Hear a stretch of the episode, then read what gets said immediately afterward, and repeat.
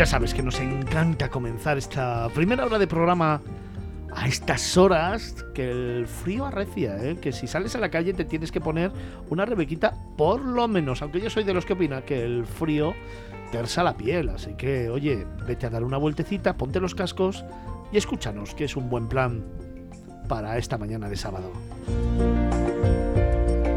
Y lo mientras te contamos nuestros planes, los planes y los viajes de nuestros tertulianos.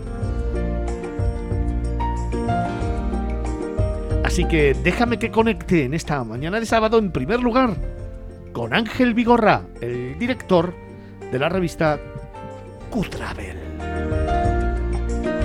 Ángel, buenos días. Buenos días, Fernando. ¿Cómo estás? ¿Cómo estás? Pues mira, bien en esta fresquita mañana de sábado, como tú bien has dicho, pero vamos, con muchas ganas. Con muchas ganas de contarnos tu postal. Venga, ¿cuál es? Venga, mira, mi postal de hoy es para San Bertrán de Cominges y Cabré. Está en los departamentos del Alt Garona eh, y situado en un entorno de los Pirineos franceses muy cerca de Bagneres de Luchón por la parte francesa y de Villa por la parte española. Para que os hagáis una idea, lo primero que divisamos cuando nos aproximamos al sitio de San Bertrán de Gominges, para aquellos que hayáis visto la película del nombre de la rosa, imaginároslo porque es casi casi la réplica de, esa mm, fascinante catedral ubicada en un montículo, ¿no? Realmente destaca sobre toda esa planicie y sobre lo que lo domina, que es eh, alrededor, que son los Pirineos, eh, que ahora mismo están nevados con esas puntas blancas. vamos, es una belleza, una belleza insuperable. Eh, es una importante villa porque está catalogada como pueblo más bonito de Francia, Le Plus Village de, la France, y además es una importante etapa en los caminos de Santiago de Compostela, eh, concretamente el camino del Piamonte, y por consiguiente en la historia de la civilización romana. Y te lo digo porque antes de subir al pueblo y al centro histórico, para visitar la catedral, eh, debajo mismo, a su, falda, encontramos la antigua Civitas romana de Lugdunum Covenae, eh, que fue fundada en el año 72 por Pompeyo el Magno a su regreso de Hispania tras derrotar a Sertorio, eh, justo al mismo tiempo que fundó Pompeya, Pompaelo, y Gerunda, Girona. Es una importante ciudad que albergó entre 5 y 10 mil personas entre sus vestigios arqueológicos tenemos tanto el templo, el foro, las termas, el mercado Macelum o el teatro, incluso el campamento militar. Aunque destaca la basílica paleocristiana, una de las basílicas cristianas más antiguas de la Galia meridional. Y esto hay que tenerlo en cuenta, porque es un destacado eh, lugar de arte románico en Occitania. Y como curiosidad os diré que aquí fue exiliado por orden del emperador Galígula Herodes Antipas, o Herodes del Tetarca en el año 39, el cual es célebre, eh, merced a los extractos del Nuevo Testamento, como bien sabéis, que relatan su participación en los acontecimientos que desembocarían en las muertes de Juan Bautista y de Jesús de Nazaret. Pues Herodes murió ese mismo año, en el año 39, en su exilio, aquí, en Longdunum Comenae, hoy San Bertrand de Cominges. Ya subimos a la catedral para visitarla. Realmente es impresionante subirla porque está en lo que es el antiguo Opidum romano eh, y aquí mm, podemos apreciar su grandiosidad. Es una catedral de estilo románico gótico y es reconocidamente, reconocida mm, por su Mm, claustro principalmente porque es espectacular. Eh, tiene unos revestimientos de madera interior mm, que albergan el coro de los canónigos, que es especialmente suntuoso, junto con el lectorium y la clausura con 66 perdona, magníficas sillas eh, de coro talladas en madera de roble que fueron otorgadas por el obispo John Manuel en, en el siglo XIII. Es realmente impresionante. vale la pena poder realizar esta visita mm, sin duda alguna. Sí, señor. Pues nos has puesto el listón muy, muy, pero que muy alto, ¿eh, Ángel. Así que fantástico trabajo. Y luego te escucho, ¿no? Por supuesto. ¿Dónde me vas a llevar? Sí, señor. ¿Dónde me llevas? Te llevaré a otra ciudad medieval, Basilea. Y, y también de origen romano. Pues luego te escucho. Un abrazo fuerte. Venga, un abrazo. Hasta ahora.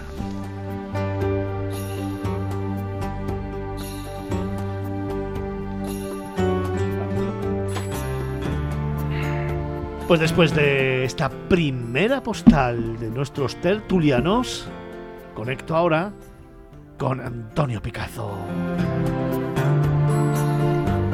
Antonio, buenos días. Buenos días. ¿Cómo estás? Pues aquí intentando pasar a la historia a través de este programa. ¿Y eso? Claro, pues porque eh, yo sigo mm, eh, muy de cerca a tu querido presidente del gobierno.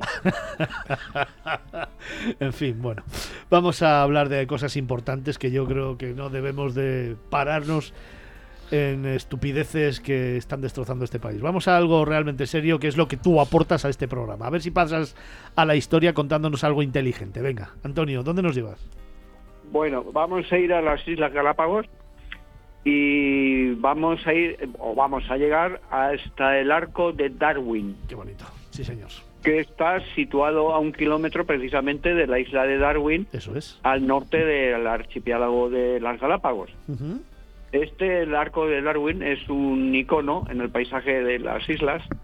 Eh, hasta aquí llegan un montón de excursionistas, eh, de, gente, sobre todo de aficionados al submarinismo. Eh, que proceden de eh, del núcleo de las islas principales que quieren ver este fenómeno geológico, el arco, en medio del mar. Es un arco de, pues de, una formación rocosa que aparece pues en medio del agua, posiblemente eh, que en un tiempo formara parte de la isla principal de esta de Darwin, de la que está pues a poco más de, de un kilómetro. Resulta una cierta sensación eh, acercarse a esta figura de piedra para que eh, una vez que se está a una distancia, comprobar cómo en medio del océano, el océano Pacífico, el agua rodea con su espuma entre azul y blanca. Es muy bonito el conjunto. A esta estructura de 43 metros de altura por 70 de largo y 23 de ancho pero vaya, eh, no hace mucho tiempo, eh, el día 17 de mayo de 2021, el dintel del arco se vino abajo. Y seguramente debido a la erosión natural, principalmente por el incesante golpeteo de las aguas, bueno, allí hay corren vientos muy potentes, en fin, lo que es el, el medio eh, que produce todas las erosiones, pues este el arco, pues pues pues el dintel se vino abajo. Ahora quedan dos pilares, en realidad se parecen a dos torres, y el recuerdo de lo que parecía el umbral hacia una excepcional zona de buceo y avistamiento de especies tales como tiburones, eh, tortugas, mantarrayas, aves, las mismas eh, especies que debió observar eh, Darwin para proporcionarnos sus famosas teorías y fundamentales teorías sobre la evolución. Se perdió, perdimos eh, un arco único, el arco de Darwin, pero ganamos dos torres en medio del mar.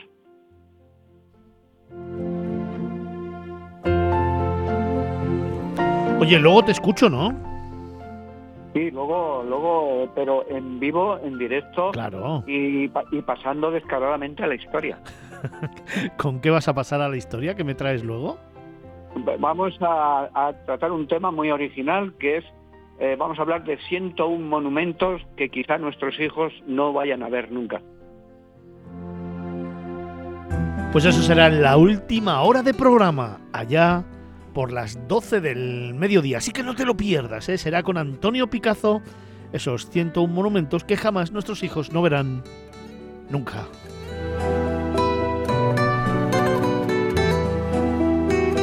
Alonso, Felipe, profe, ¿dónde me llevas tú? Pues mira, yo voy a llevarte a un sitio que yo sé que tú conoces bien igual que yo y Carlos también lo conoce. Vamos a ir al Canal de Castilla. Canal de Castilla, qué bonito. Canal de Castilla es un sitio, iba a decir, no, no voy a decir la palabra que, iba a decir, es un sitio extraordinario. Es una, es una aventura, es un canal que se hizo en el siglo XVIII, a mediados del siglo, del siglo XVIII eh, con el fin de, unir eh, Castilla con el norte de España, con el mar, con el Océano Cantábrico, y eh, llevar los productos textiles de Burgos, Valladolid y Palencia, llevarlos en barco hasta, allí. tiene aproximadamente, bueno, la verdad es que quedó, empezó a funcionar Empezó a funcionar, no hasta allí porque no se llegó a acabar del todo, empezó a funcionar llevando estos productos textiles eh, de una forma muy divertida, porque eran barcazas tiradas por bueyes. De hecho, cuando yo he hecho el, recorrido varias veces desde Medina de Río Seco, donde está la, principal rada de salida de, un barquecito, un barco muy, muy, muy curioso, un barco eléctrico muy divertido, que te lleva, que te lleva por las principales esclusas. Puedes hacer un viaje de una hora más o menos y pasar cuatro o cinco esclusas o hacerlo mucho más largo y pasar muchas más esclusas, depende de lo que quieras estar en el, en el barco y disfrutar de, de, ese, de ese viaje, de ese canal. Eh, no es un crucero de los canales de Loira o por ahí, pero bueno, es un crucero que tenemos aquí para hacer eh, mucho más, más cortito y mucho más eh, accesible a todos. Decía que es muy curioso porque en los túneles que hay, en los puentes que hay, los túneles que hay por encima, por donde pasa el barco por debajo, se ven en los, en los laterales, se ven los restos de las rayas, por así decirlo, hendiduras de las maromas con las que tiraban de los bueyes, que ahí rozaban, y entonces del paso por ahí se ha hecho, ¿no?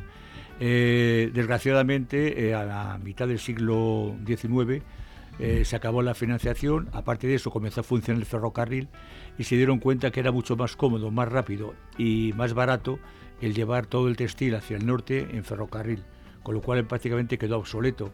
Em, afortunadamente hoy en día lo podemos degustar y bueno, merece la pena antes de comenzar el recorrido pararse en el centro de atención al visitante, donde hay una maqueta y te cuentan un poco la historia, y luego al acabar, al lado justo de la rada, está la antigua, la antigua fábrica de azúcar y harina del lugar, y la verdad es que también merece la pena visitarla y ver cómo se hacía aquellos, cómo se machacaban aquellos productos y cómo se iban elaborando. Y ya que estamos hablando de un lugar como es Medina de Río Seco, tierra de almirantes, pues eh, recordar, y ya contaremos en un próximo programa, que hay una figura emblemática que no tiene nada que ver con los almirantes, sí tiene que ver con el agua, que es un cocodrilo, que es un símbolo de Medina de Río Seco, que está colocado en una casa y que hoy, ahora por Navidad, al igual que en tierra castellana toledana se hacen las famosas anguilas de mazapán, ahí se hace el cocodrilo de mazapán.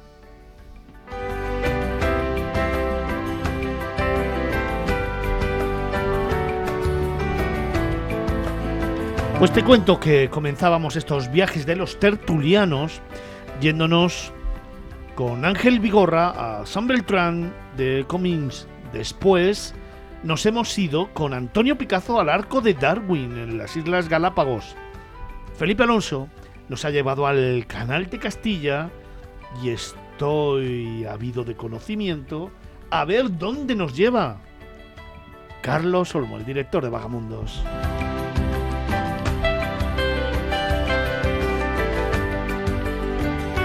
Don Carlos, ¿dónde me lleva usted hoy? Pues mira, aunque el nombre se parece mucho a Bledo, estoy seguro de que no te importará un Bledo que me lleves a otro sitio. Que te lleve a un lugar que fue una de las sorpresas de mi viaje a Eslovenia. Era la primera vez que iba a Eslovenia. Eh, y me sorprendió mucho lo poco que he conocido el país porque era una, una escapada, pero me lo he agendado en la en la agenda de la próxima primavera, porque realmente ahora finales de noviembre había ya bastante frío, de hecho prácticamente nos nevó en Ljubljana, en la capital de, Eslovenia. Pero concretamente este lugar mm, tuvimos la enorme suerte de salir de Ljubljana con lluvia y frío y llegar una hora y media después en el autobús, que es lo que le lleva, el lago Bled, lago y población del mismo nombre, pero que realmente la estrella es el lago en sí. Eh, es un lugar de verdad absolutamente de postal, porque tiene el lago tiene una isla en el centro, en la isla hay una iglesia, hay una leyenda sobre una campana, eh, lo cual me recuerda que la UNESCO acaba de nombrar nuevos patrimonios inmateriales de la humanidad. Sí, señor. Y dentro del pupurrí o cajón desastre eh, que suele ser, eh, pues incluye el tañido manual de campanas en España. Mm, ya casi La mayoría de campanarios, muchos de ellos están automatizados, pero todavía hay lugares donde las campanas se tañen a, a mano y ha sido nombrado Patrimonio de la Humanidad, curiosamente, en la misma categoría que la baguette francesa. O sea, por eso digo que es un poco cajón desastre lo del patrimonio inmaterial de la humanidad.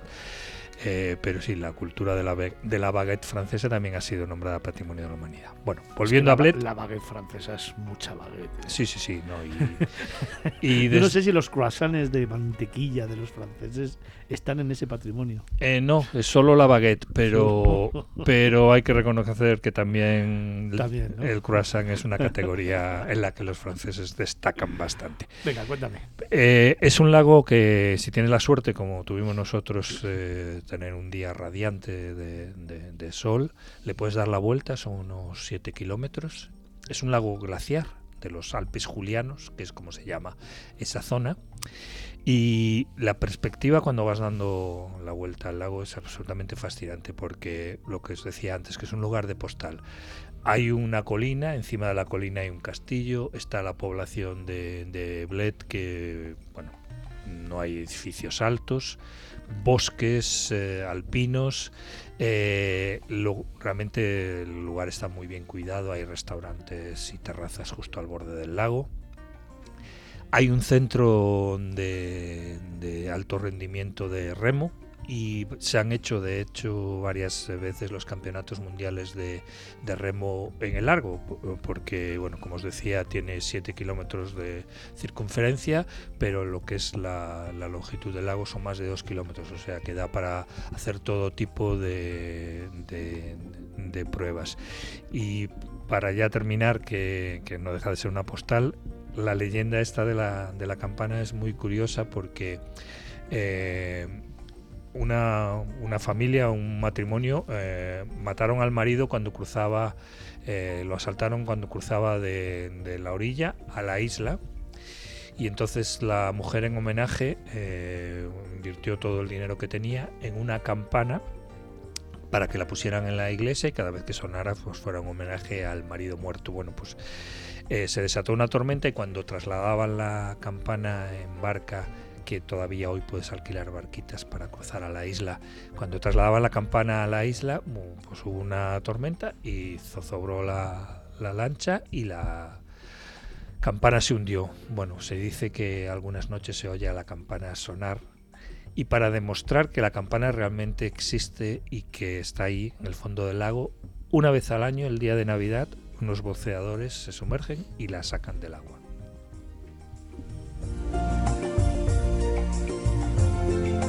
Que hemos tenido una postal de campanillas. Vamos a ponerle un poco de seriedad. Bueno, yo voy a añadir una cosa de, las campañas, ya que has hablado de que es de patrimonio y tal. Eh, hay una de las campanas principales que hay en este, en este país y que además se, tañe de forma diferente, se bandera al revés, es la campana de Arta, una de las campanas de Artajona, en Navarra.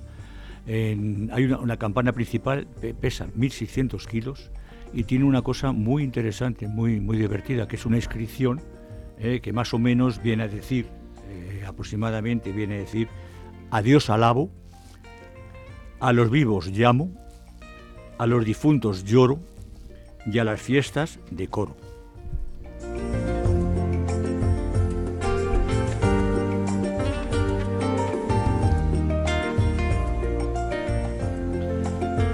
esa frase y con esa postal de Carlos Olmo, apuntalada por Felipe Alonso, continuamos. Y lo hacemos con otras dos nuevas postales. La primera de ellos, Vincenzo Tancorri, ¿dónde nos llevas? Pues mira, vamos a Italia, a Minervino Murge. Es un pueblo muy pequeño, es el pueblo de mi padre, por eso me hace mucha ilusión hablar de él y seguramente ahora nos está escuchando además.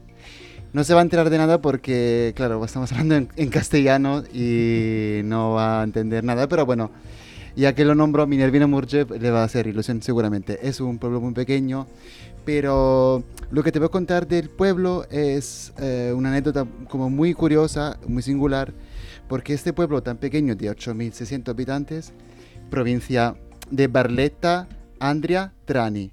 Las tres hacen una provincia que se llama Bat, que parece como un personaje de Marvel, pero se llama Bat. Y bueno, esta, este pueblo tan pequeño es muy curioso, muy curioso esta anécdota. Y además es que no se, estudia tampoco en los colegios en Italia, no se sabe mucho. Y declaró guerra a Italia. O sea, es decir, un pueblo tan pequeño en el 1945 declaró guerra a Italia y la guerra duró como dos días. En plan, el 24 de junio declaró guerra a Italia, el día siguiente eh, ya le empezaron a mandar cartas con plan qué, qué, está pasando, que, cuál es el problema y cuál es... Y nada, mandaron unos, unos carabinieri, que no sé si se veis, de carabinieri pues de la Fuerza Armada. Sí, sí, sí. Y los mandaron ahí y, nada, lo, han, han, mandado a la cárcel 30 personas y, obviamente han tenido que decir, vale, no, perdón, que no, que, que estamos con vosotros. Y, y nada, y, y, pasó la historia, pero realmente no sé por qué no se, no se habla mucho de eso. Una, pero una pregunta, ¿en qué zona está Italia para está, situarlo? claro, eso. Cerca, eh, cerca, de un lugar claro, que yo conozca, porque... Claro, es eh, provincia de Barletta, Andria y Trani, Bat, ¿Sí? pero está como muy cerca de Bari, ah, vale. en Puglia. Vale, vale, sí. Y es como el, de hecho, se llama el, el balcón de la Puglia porque está como sobre un promontorio. Es muy bonito, el, el pueblo es súper bonito, os aconsejo de ir, de hecho, y no se habla mucho de, obviamente no se conoce mucho porque es muy pequeño, pero la, eh, cada vez hay más visitantes. ¿Por qué? Porque hay un montón de cosas que visitar, como por ejemplo la cueva de San Michele.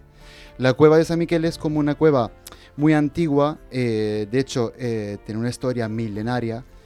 Es una cueva, una roca con una un estatua de, de, mármol del arcángel, el, el San Miguel arcángel, arcángel y es muy bonito de ver porque es muy particular y el entorno es precioso. Aparte de todo eso, aparte de toda la historia y que hay, hay muchas cosas que visitar, el castillo, la catedral de la Asunción, el palacio episcopal, aparte de toda esa historia también eh, os lo aconsejo porque la gastronomía es buenísima. Eh, ahí podéis probar el aceite de oliva, que es muy típico de la zona de la Puglia, uvas, almendras, legumbres, quesos, la verdad que está todo riquísimo. El vino, bueno, obviamente se llama Minervino Murge, ya te lleva un poco ahí. El, vino es buenísimo, la uva es... La verdad que hay... Mmm, la gastronomía es buenísima y la gente muy encantadora. De hecho, hay... Mm, os lo aconsejo no solamente porque ahí tengo parte de familia, sino que la verdad que es, aunque sea tan pequeño, eh, tiene muchísima historia en la parte, de, por ejemplo, del, del, la parte de la, ¿cómo se dice? La parte del, eh, histórica del centro, digamos. Es, la zona monumental, la parte Eso la, eh, es, es precioso porque hay un silencio y una tranquilidad que en, normalmente en otros lugares no se encuentra. O sea que existe la guerra de los 100 años y se puede decir que esta fue la guerra de las 100 horas. Sí, dos, dos días, es que es impresionante. y además, lo más curioso es que luego eh, los fascistas han puesto un monumento que es un faro y este faro es el ojo vi vigilante del, del, del, fascismo a la población. Para que no se es muy fuerte. Es un faro, pero no, no hay mar es que ahí no hay mar. No, pero así se vigila que no se vuelvan a revelar. Claro, por eso que es como el, el bueno, ojo. Total, el... que hablando, perdón, hablando en plata, sí. ¿cuándo nos llevas? cuando queráis. O sea, cuando queráis.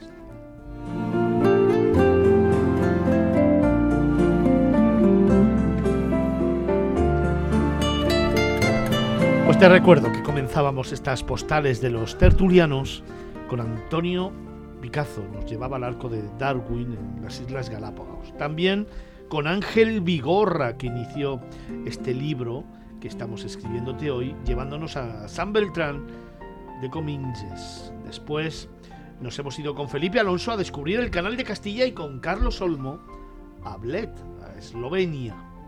Luego Vincenzo nos ha sorprendido con Minervino Murge en Italia y nos queda por cerrar el último capítulo con Arancha Vitón. ¿Dónde nos llevas? Pues yo os voy a llevar a Italia otra vez, pero os voy a llevar a Sicilia, a Taormina. Es una, es una ciudad pequeñita que está aproximadamente a unos 50-60 kilómetros al norte de Catania. Y bueno, yo cuando fui a visitarla fui en coche, entonces lo primero que te encuentras es una ciudad que tiene, está a la costa este, entonces tiene unas playas preciosas y, luego además el, casco histórico de la ciudad está en lo alto de un monte, entonces tiene un poquito de todo y además tiene mucha historia. Em, yo cuando llegué, la primera playa que, que vi fue la playa Macharo, que está separada de un peñón de la playa de Isola Bella, que me corrija Vicenzo si lo he dicho bien. Más o menos, sí, sí, sí. Isola Bella, que la Isola Bella es una isla que es una reserva natural que si tenemos la suerte que está, bueno, la marea es baja, se, se cruza un caminito de arena y piedras fácilmente. Si es alta no pasa nada porque está muy cerquita y puedes nadar también. Y se puede visitar, las vistas son espectaculares, eh, al mar Jónico, tienes el volcán Etna y darte un baño ahí es, bueno, es fundamental, ¿no? Es, es, una playa que además a quien quiera ir tiene que madrugar un poquito para, para coger sitio, aviso. Y desde la playa de, que os comentaba al principio, eh, Macharó, de ahí sale un funicular, un teleférico, que te sube a la ciudad, subes ese monte, se llama Monte Tauro, y llegas a la plaza de Vittorio Emanuele y ahí se bifurca, digamos, dos arterias de la, de la ciudad. La arteria principal de la ciudad se llama Corsumberto y lo abre, esa calle está abierta y cerrada por dos puertas. La Porta Messina es la de entrada, se llama Porta Messina porque está orientada a la ciudad de Messina, y la cierra Porta Catania, orientada a Catania obviamente. Y es una, es una calle que tiene mucha vida. Eh, pues vas recorriéndola y tienes iglesias. De hecho, la catedral, el Duomo de, de Taormina está, está en el Corso Humberto, en esa calle. Hay muchísimas tiendas, hay pastelerías, heladerías, restaurantes. Y a través de, bueno, según la vas recorriendo, se ramifican callecitas más angostas que tienen escaleras y en las mismas escaleras te plantan una terraza. El restaurante está en las, en las mismas escaleras a los laterales y tienes terrazas, todas muy cuidadas, la estética es, está muy cuidada. Y más o menos a la mitad del recorrido tenemos un mirador, que lo llaman el balcón de Taormina. Además te das cuenta enseguida, uno, porque es muy amplio y además el suelo cambia. El, suelo es de piedra, una piedra caliza, y justo en el mirador cambia un poquito a una, una estructura como diríamos de tablero de ajedrez. ¿no? con cuadritos blancos y negros, no recuerdo bien, se estaría hecho de pizarra y la, piedra caliza. Em, y nada, es un mirador enorme, no nos vamos a pelear por hacer fotos porque cabemos todos, todos nosotros y muchos más. Y las vistas son otra vez, ¿no? Al, mar Jónico, al volcán Etna. Pero estas mismas vistas yo recomiendo, si me pides la postal, mi fotografía, es eh, desde esa otra arteria que os comentaba, estaba Corso Humberto, y de la calle perpendicular se llama vía del Teatro Antico, Teatro Greco, que bueno, el mismo nombre ya de la calle te, lo indica, ¿no? Al final de la calle llegas a un teatro griego del siglo II antes de Cristo, bueno, empezado por los griegos y, continuaron los romanos. Y la verdad que se conserva estupendamente y yo tuve la, suerte de que cuando fui pude ver un, concierto un grupo italiano, no recuerdo el nombre del grupo, pero bueno, estar ahí con esas vistas, las que os decía, Mar Jónico, eh, la bahía de, de la Isola Vela, el Etna, al final, ¿no? Y, ver eso, ver un atardecer y anochecer en el teatro antiguo greco de Taormina es espectacular. También, bueno, estoy influenciada por, estaba un poco embriagada por la música italiana, he de decirlo, pero tengo un recuerdo muy romántico de, de este lugar y lo recomiendo a todos. Otra que se suma al ranking del espectacular, ¿no? Sí, sí, pero es que, ya tiene. Es que realmente Sicilia lo es. tiene siete patrimonios de la humanidad. y, y, yo soy el octavo porque mi bisabuelo nació en Trapani, en Sicilia.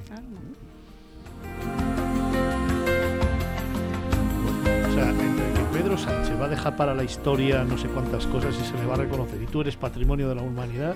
Yo No, no, ya a no ver, sé, ya y- no y- sé. y Picasso también Si lo es, Bueno, y si Picasso- lo es la baguette, Picasso, y Picasso Picasso se le va a también. recordar toda la vida. También, no si lo es la baguette, no puedo yo Pero puede ser reclamar. también un patrimonio inmaterial. Sí, sí, no, no. Yo me estoy quedando, me estoy quedando atrás, Felipe. No, yo también. eh, No sé, vamos a y, tener y que la, y la valor, ¿eh? localidad que tú has dicho, esas Mm. playas, fue una de las zonas donde se embarcaron en la Segunda Guerra Mundial, desembarcaron los aliados en Sicilia. Es cierto, sí, sí. Oye, me han encantado las postales de este libro que escribimos para ti todos los sábados por la mañana. Y te recuerdo que hoy vamos a dar el ganador de nuestro concurso. Algunos mensajitos que hayamos tenido. Sí, eh, Alguno, mira, venga, por Instagram, alguno. Rocío, Rocío. Venga. Buenos días. ¿Algunas recomendaciones pa- por el Mediterráneo para los días de 1 al 7 de enero? Ujú. Mediterráneo. Es, es, es una pregunta, es una pregunta. Ah, que nos Ah, lo es pide. una pregunta, ah, claro, claro, claro, claro. Mediterráneo Pues que fue del 1 al española, 7, claro, pues Sicilia. Sicilia. Sicilia es una. Y Mira, además pues ahora. Costa Cruceros, por cierto, Costa Cruceros ha sacado una campaña, lo que pasa que creo que terminaba ayer, 2 de, 2 de diciembre. Eh, pero bueno, lo pueden hacer. Cruceros de 7 días por el Mediterráneo a partir del 1 de enero por 295 euros. Así que mírate también un crucero por el Mediterráneo porque puede ser un momento sí, para sí, hacerlo sí, muy chulo. ¿eh? No estará masificado, podrás disfrutar de las ciudades que engloban generalmente este tipo de cruceros que suelen o solían salir de Venecia, ahora ya lo hacen de otras ciudades y van recorriendo, por ejemplo, las Islas Griegas, que es una buena, Ujú. una buena perspectiva para pasar unos días de principio de año y de Reyes de verdad muy, muy, muy interesantes. Nos vamos acercando ya a las 10 de la mañana. Terminamos primera hora de programa y lo hacemos a la espera de regresar inmediatamente aquí en Miradas Viajeras.